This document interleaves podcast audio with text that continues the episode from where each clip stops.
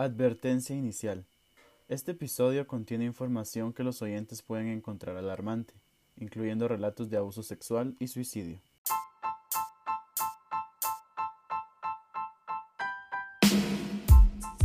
Hey, hey, hey, bienvenidos a También pasa la vuelta. Mi nombre es Erwin y cada semana me siento a conversar con un ser humano extraordinario sobre un tema o circunstancia personal que creo tal vez está ocurriendo a vos, a un conocido o que quizás solo te parezca interesante. Esta semana estoy conectado con Mariana, quien aparece en el tercer episodio de este podcast. Ella y yo nos encontramos de nuevo en el podcast, pero esta vez no es para hablar sobre ella o sobre mí. Esta semana Mariana y yo le estaremos dando el espacio a la historia de una chica extraordinaria. Por razones de seguridad la llamaremos Elizabeth, aunque ese no es su nombre real. Elizabeth es una oyente, también pasa la vuelta y me compartió su historia hace unas semanas durante una profunda conversación que tuvimos. Después de autorizarme el contar su historia, Elizabeth mencionó que esperaba que cualquier persona que escuche el episodio y que haya sido víctima de abuso sexual sepa que hay luz al final del camino o túnel. Yo también lo espero. Las preguntas que haré a continuación fueron todas revisadas por Elizabeth y todas respondidas por Elizabeth. Mariana le dará voz a las respuestas de Elizabeth. Estas respuestas no fueron editadas en absoluto. Mariana leerá literalmente lo que Elizabeth ha decidido compartir con nosotros. Mariana, ¿te gustaría compartir cómo te sientes acerca del episodio de hoy y de la oportunidad de darle voz a Elizabeth? Em, sí, la verdad es que em, desde que me hablaste y me preguntaste y hablé pues con, con Elizabeth fue como un privilegio y que me tomaran en cuenta, ¿verdad? Para poder hacer, eh, para poder darle voz a, Elizabeth. Em, es, es como, no sé, son muchas emociones a la vez, porque pues obviamente no es mi historia, pero, pero uno se mete como que en ese papel, ¿verdad? Entonces, pero es un privilegio, la verdad. Es un privilegio poder, em, poder ser voz para ella. No, y muchas gracias por haber aceptado. Y antes de iniciar, solo quiero darle un especial agradecimiento a Elizabeth. Ella es una mujer tan valiente, brillante y extraordinaria. Gracias por tu vulnerabilidad y compartir esto con nosotros. Comencemos. Primero que nada, puede ser difícil hablar del abuso sexual, pero es algo de lo que se debería poder hablar, porque cuando uno no habla de estas cosas, como estas, eh, como estas, las personas creen que no existen o que no les puede suceder a aquellos a quienes aman. Así que voy a compartir un poco de lo que sucede cuando has sido víctima de un abuso sexual. ¿Qué es lo más difícil de hablar sobre tu experiencia de abuso sexual? Son varias cosas y te voy a mencionar algunas. Está el no poder confiar en que las personas te pueden ayudar cuando tenés una crisis y esto pues tiene un montón de implicaciones más, pero después se las voy a compartir poco a poco. También es difícil porque en mi experiencia no todos los miembros de mi familia saben em, sobre los sucesos que experimenté. Entonces, esa red más cercana de apoyo, eh, quien brinda protección, fue algo que yo no tuve durante muchos años. Y hay una que a mí me ha afectado un montón y es cómo escoges a esas personas que pueden llegar a ser tu red de apoyo, a esas personas en quienes puedes confiar, porque allí hay dos caminos. Uno, están las personas que están ahí en las buenas y en las malas y se quedan, o dos, se, se alejan de vos porque te tienen lástima o no saben cómo ayudarte. Y pues si le afecta a uno esta parte, porque cuando vos contás experiencias como estas, es porque de verdad necesitas solo que alguien te escuche o esté con vos, que te pueda sentir acompañado o escuchado. ¿Cuántos años tenías cuando abusaron de ti por primera vez?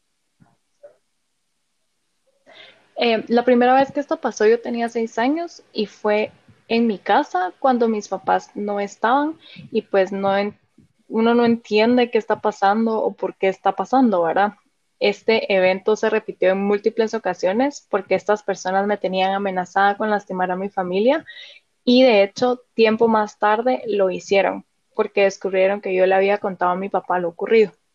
Esto provocó que mis papás se separaran y esto afectó muchísimo la dinámica de mi familia y pues eso fue una de las causas que hicieron que fuera casi nula esa red de apoyo en mi familia, dado que una separación, em, en una separación uno, uno no mira un montón de problemas que uno y uno no quiere llegar a hacer carga. ¿Qué sentimientos o emociones vinieron después de esa experiencia? Sentía mucho miedo porque no entendía la situación, es decir, pensando en la parte científica, lo relacionado con el cerebro. A esta edad tus pensamientos y emociones son intensas y no hay control de impulsos y pues por ejemplo tenés ganas de llorar y es intenso el sentimiento que está en tu cuerpo y no sabes cómo controlarlo. En mi caso yo sentí mucho tiempo culpa, pensaba y sentía que había sido mi culpa, no solo el evento del abuso, sino que mi familia se desintegrara. También recuerdo que sentía mucho asco por mi persona, entonces cuando yo me bañaba, recuerdo que me tardaba un montón porque me bañaba varias veces esperando que desapareciera esa sensación que yo sentía, pero no desaparecía. Y allí en mi mente constantemente eh, también sentía soledad. Eh, uno no siente confianza de hablar con otras personas y por la experiencia previa que había tenido menos, ¿verdad? Yo recuerdo que me prometí que no iba a decirle a nadie cómo me sentía o qué había pasado porque como resultado solo había obtenido pérdidas y eso me dolía mucho más. ¿Qué pensabas que iba a pasar si le contabas a alguien? En un inicio solo sentía miedo de que me pudieran lastimar o lastimar a alguien que yo quería. Y a mí me habían amenazado con lastimar a mi hermana, pero yo preferí callarme y aguantar a que ella también pasara por eso. Hubo algo que a mí me pasó con esto em, porque tenía momentos en donde sentía mucha tristeza, sentía mucha culpa, porque yo decía, ¿qué, ¿qué fue lo que hice para que a mí me pasara esto? ¿O será que soy una mala hija y por eso me está pasando esto? Pero lo peor era saber que por mí no teníamos un papá como los demás niños. Y fue bien difícil que mi papá no estuviera porque en donde yo estudiaba miraba a los niños con sus familias en las actividades y cómo celebraban el Día del Padre y yo sabía que el mío no estaba ahí por mi culpa. Pero también hubieron momentos en donde uno se dice, no, esto no me pasó. Tal vez solo fue un sueño y aunque no durara mucho tiempo, en esos días uno puede ser feliz.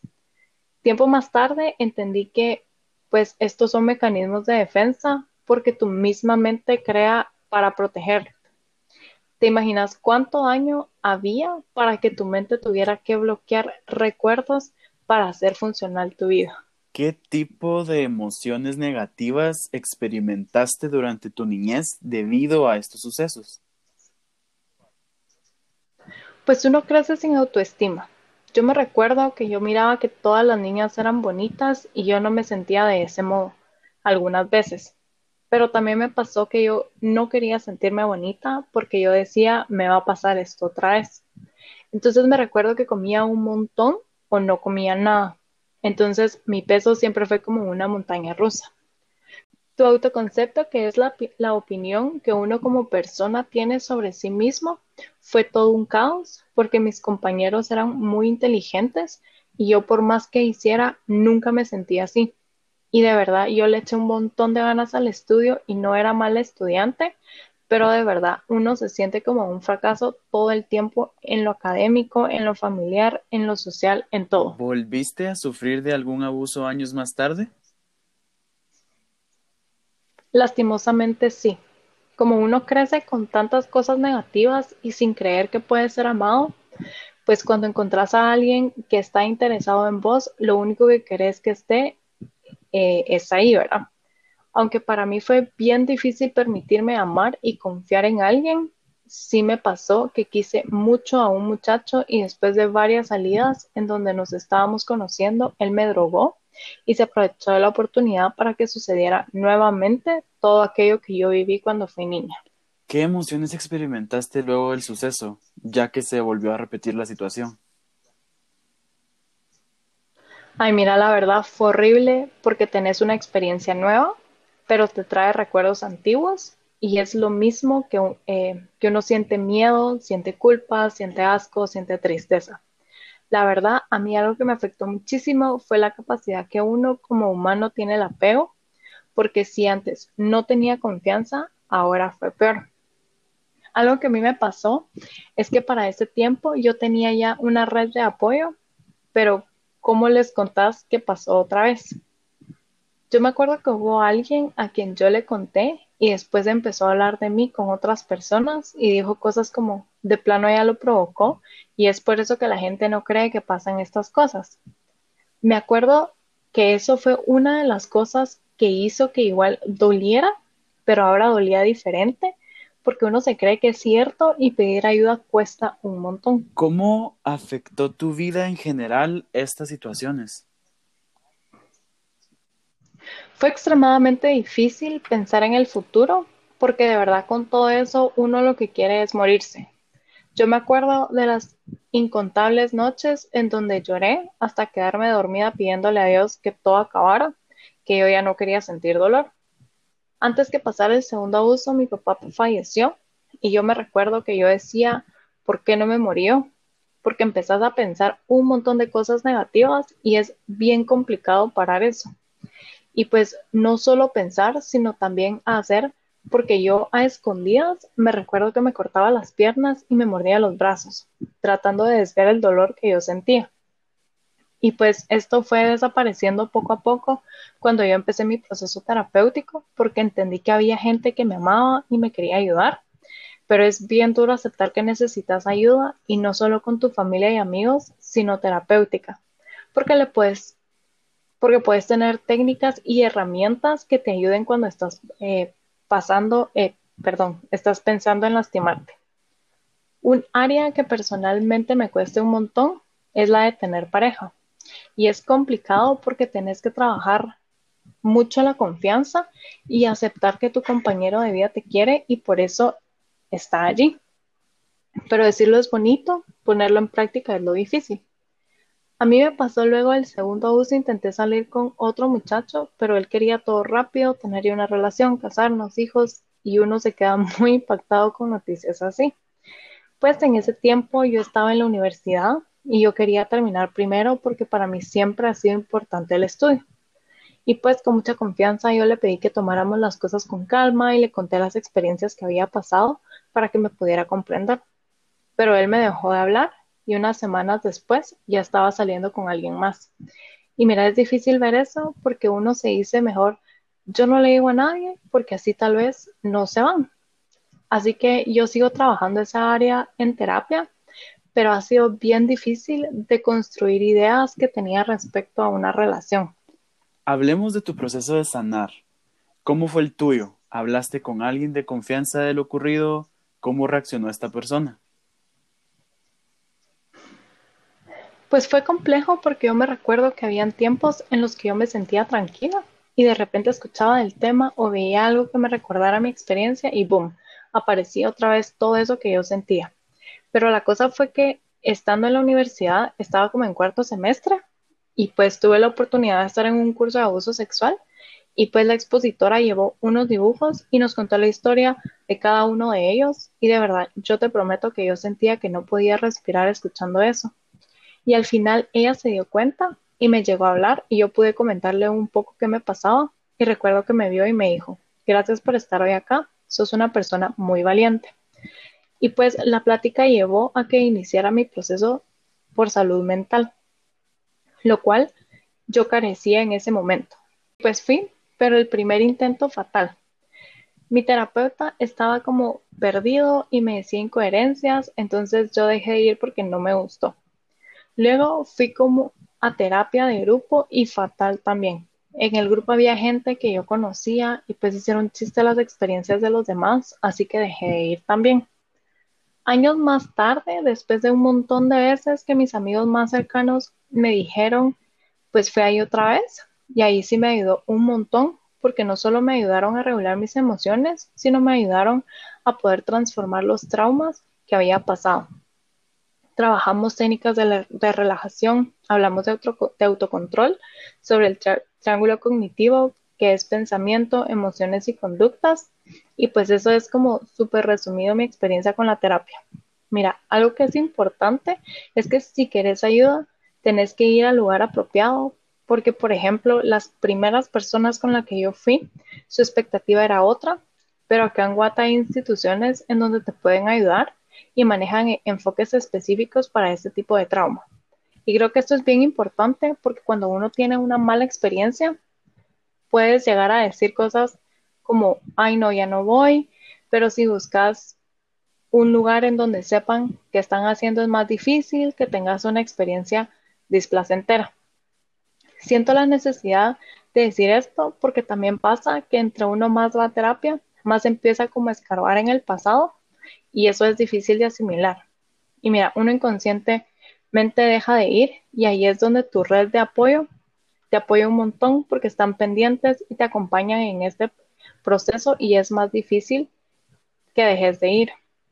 Ahora, con lo de la persona de confianza, de primero tuve a una persona que de, verdad yo la quiero muchísimo porque ha estado conmigo desde hace ocho años y fue la primera persona que yo le conté fragmentos de mi historia en voz alta. Obviamente después de eso yo tuve mucho miedo, pero de verdad no importa la hora que yo le eh, podía escribir y me respondía. Todavía me pasa que a veces en medio de algún ataque de pánico le escribo y yo sé que está para mí. Un tiempo después le conté a una amiga, quien igual ha estado conmigo en contables ocasiones, animando, escuchándome o solo estando ahí.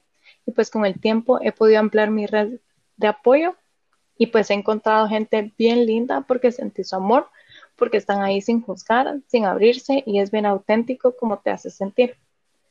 Bueno, y con lo de cómo reaccionar, cómo reaccionó esta persona cuando le conté. Pues ese día yo creo que lloré desde el inicio hasta el final de la conversación. Yo hablé un montón y veía cómo me escuchaba y eso para mí fue bien valioso porque uno siente cuando alguien le cree y eso sentía yo. Pude ver que él se preocupaba por mí y quería apoyarme. Después tuvimos la oportunidad de estar trabajando algunas actividades juntos y pues cuando él veía que yo me sentía mal, se sentaba, me escuchaba y dejaba que yo expresara cómo me sentía.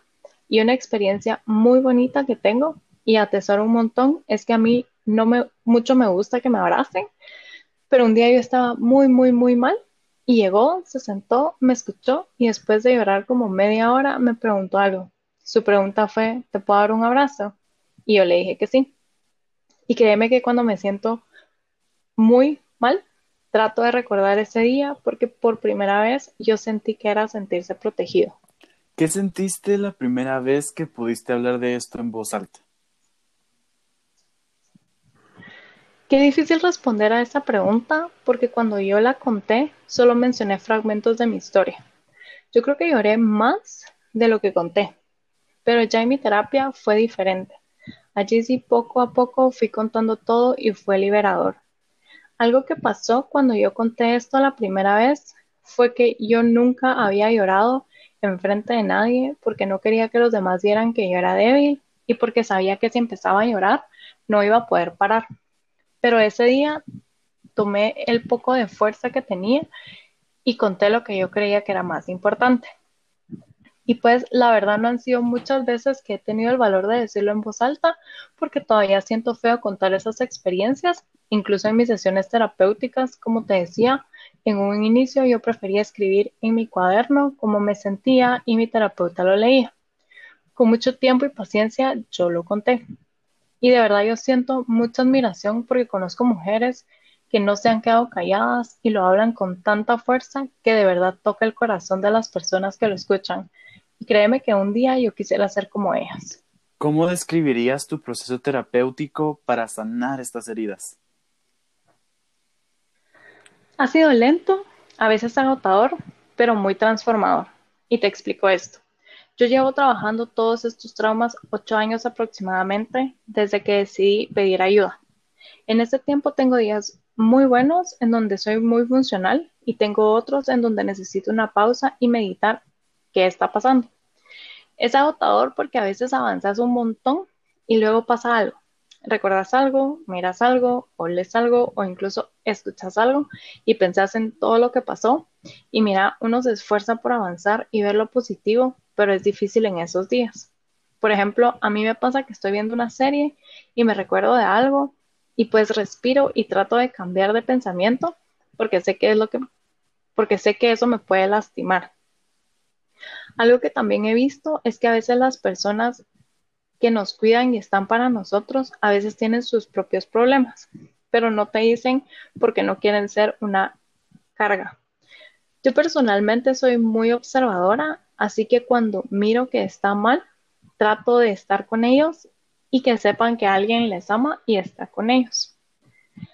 Y eso ha sido algo que yo agradezco a estas personas porque hay algunos que piensan que te dicen incluso que vos estás defectuosa y cómo vas a ayudar a alguien porque ellos saben que todos tenemos batallas que son invisibles para los ojos de los demás y te dejan que les ayudes.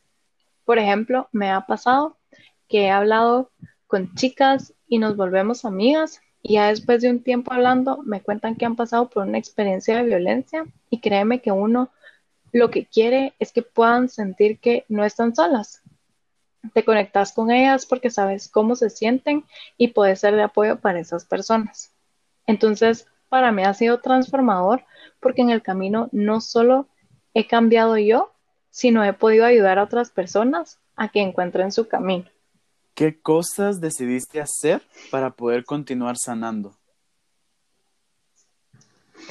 Qué pregunta tan bonita. Mira, a mí la verdad me gusta mucho servir a los demás. Entonces escogí una carrera en donde pudiera hacerlo, pero también la escogí porque como te dije hace rato, yo no quería que alguien pasara una experiencia como la mía y quisiera acabar con su vida porque no sentía apoyo o amor. Así que en este camino transformador estoy por graduarme de psicóloga clínica y pues he tenido experiencias sumamente valiosas estudiando esta carrera. He trabajado con padres de familia el tema de violencia y he visto cambios significativos en sus familias y uno siente bien bonito porque sabe que dejó su granito de arena en la vida de otras personas. He trabajado con niños con severos problemas de aprendizaje. He estado con bebés dando estimulación temprana y mira, uno cree que ayuda a las personas pero a veces es al revés. Ellos te ayudan a ser mejor persona. Y pues una de las experiencias más nobles en la que pude participar fue trabajar con personas de la calle y mira, uno no uno tiene un montón de prejuicios con estas personas porque miras que están bajo efectos de drogas o porque delinquen, pero créeme que estar ahí y saber por qué lo hacen cambia tu perspectiva.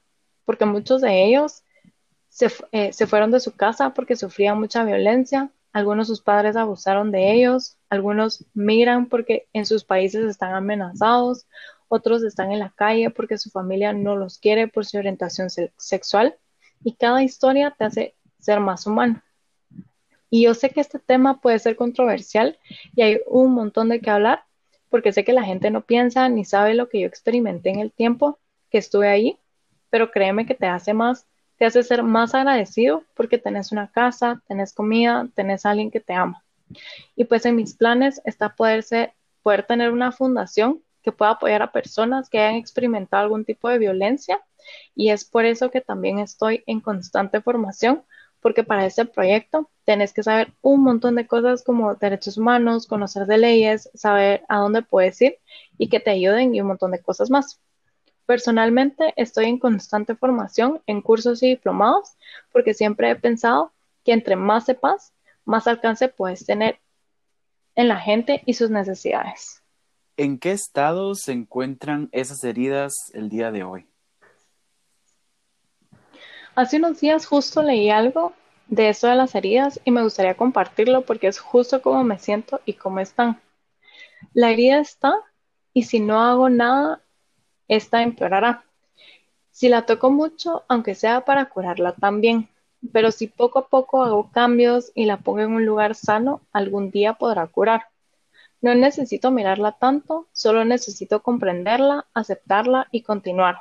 Y así poco a poco, con cada nuevo día, casi imperceptiblemente mi herida al, al fin sanará. Yo me encuentro haciendo cambios que me permitan curar y, aunque suene irónico, ese día es un recordatorio constante de por qué yo doy mi aporte a la sociedad y de la persona que yo quiero ser en este mundo. ¿Qué te gustaría decirle a las personas que tienen un amigo o amiga que el día de hoy les comparte que fueron víctimas de abuso? ¿Qué pueden hacer por su amigo o amiga? Mira, personalmente yo estoy muy agradecida con las personas que conforman mi red de apoyo porque mira, siempre han sido bien pacientes conmigo. De verdad, yo ocasionalmente tengo como ataques de pánico y ellos saben cómo apoyarme. Así que si ustedes tienen un amigo o amiga que pasó por esto, ténganle paciencia. A veces lo único que uno necesita es ser escuchado, sentir que no está solo y que no necesita un gran speech de motivación o las palabras más rebuscadas para hacer sentir mejor a la otra persona. El secreto es saber acompañar. Mira que para esta pregunta yo investigué también qué pensarán las personas que han estado para mí y pues esto fue lo que me dijeron y si prestan atención hay palabras claves para saber qué hacer si ustedes quieren ayudar a su amigo o amiga. Como tú eras mi amigo, yo lo sabía y me preparé para hacer un verdadero apoyo para ti. Cuando me contaste fue muy doloroso para mí saber por qué lo habías pasado. Sentí mucha empatía, pero también me sorprendí porque sabes disimular muy bien estos temas y puedes hablarlos sin cambiar de actitud o comportamiento. Sentí mucha empatía por no haber pasado por la misma experiencia o algo similar sino porque es algo que nunca debió suceder. De cierta manera quise hacer algo para apoyar y que hubiera justicia. Recuerdo que estaba en shock porque sabía estas cosas pasaban, pero nunca alguien tan cercano a mí me había contado su historia y recuerdo que lo que pensé fue en tratar que te sintieras apoyada en vez de juzgada o hacer sentir como que te sentía lástima. Acá hay algo bien importante. Estas personas no sabían qué hacer en ese momento, pero hicieron lo mejor que podían hacer. Fueron unos buenos amigos y estuvieron ahí y eso es algo muy valioso. ¿Qué lugares en Guatemala son seguros para buscar ayuda cuando se es víctima de abuso sexual? Mira, esta pregunta es una de las cosas que puede ser compleja porque algunos te van a decir denuncia a quien te hizo eso, pero la verdad es que el sistema de justicia en Guatemala es nefasto. Mira, puede pasar que tu caso se registre, pero nunca proceda a nada, o bien, si procede, resulta ser sumamente revictimizante porque nuestro sistema de justicia creo que no conoce los derechos humanos y pues no les importa. He visto cómo esto sucede en casos de niños o niñas que ha atendido y pasan de audiencia en audiencia viendo a su agresor y contando lo que pasó una y otra vez por años. Ahora respondiendo a tu pregunta, depende porque si el abuso se realizó dentro de las 72 horas hay una ruta y pues aunque varias, aunque varía un poco dependiendo de la situación a donde vayas al final, pasa por todos los pasos. Si primero llamas para reportar el caso o para denunciar, te preguntan si hubo violación. Se registra la información y se coordina para que lleguen a donde para que lleguen a donde pasó el suceso y te brindan, donde pasó el suceso y te brindan apoyo. Si encuentran a alguien, se lo llevan para procesarlo y pues a vos te llevan a un hospital para recibir atención. Ahora, si vas al hospital primero, se sigue la ruta del convenio interinstitucional para atención a las víctimas de violencia sexual. Y pues es lo mismo, solo que primero va la parte médica y ellos hacen el contacto con las autoridades competentes para que te brinden apoyo. Ahora, lugares a los que puedes ir es complejo porque la mayoría son para niños y adolescentes, como por ejemplo el MAINA, Fundación Sobrevivientes, CONACMI, PAMI, Coincidir y el Refugio de la Niñez.